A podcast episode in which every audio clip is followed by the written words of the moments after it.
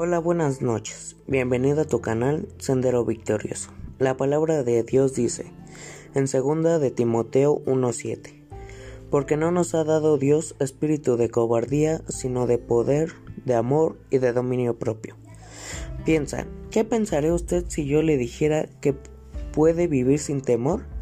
¿Me creería si le dijera que a pesar de lo que ve en las noticias esta noche, usted podría estar perfectamente en paz?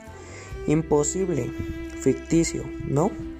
El temor no es solo una reacción a las circunstancias extremas, es también una fuerza espiritual. Empieza en su interior y es muy, muy destructivo. Un ejemplo excelente de esto lo encontramos en Mateo 14, cuando Jesús invitó a Pedro a que se acerque a él sobre el agua, pero al ver Pedro el fuerte viento, tuvo miedo y comenzó a hundirse, dio a voz diciendo, Señor, sálvame. ¿Qué le dio a Pedro la confianza para caminar sobre el agua? Su fe en la palabra de Jesús. ¿Qué provocó que Pedro empezara a hundirse? Él sintió el fuerte viento y se llenó de temor. No fue el viento que lo venció, sino el temor a éste. Él miró las circunstancias, se dio al temor, y el resultado fue la derrota. Si Pedro hubiera mantenido su mirada en Jesús, su fe nunca habría titubeado. Todo el bramido y el violento viento del mundo no lo hubiera sacado del curso.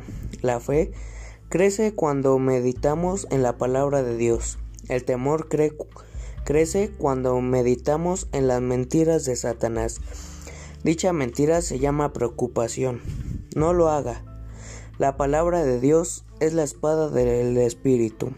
Úsela para pelear contra la maldad. Venga en contra suya, levante su escudo de fe y apague todos los dardos de fuego del maligno. Hable la palabra de fe y el temor se irá. Repite estas palabras y confía en Dios. Señor, dame la fuerza y tu poder para vencer los miedos y estar libre de angustia. De esa forma, aunque camine por senda oscura, ya no vacilaré ni temeré porque sé que estarás conmigo para guiarme y librarme. Amén. Muchas gracias, que Dios te bendiga.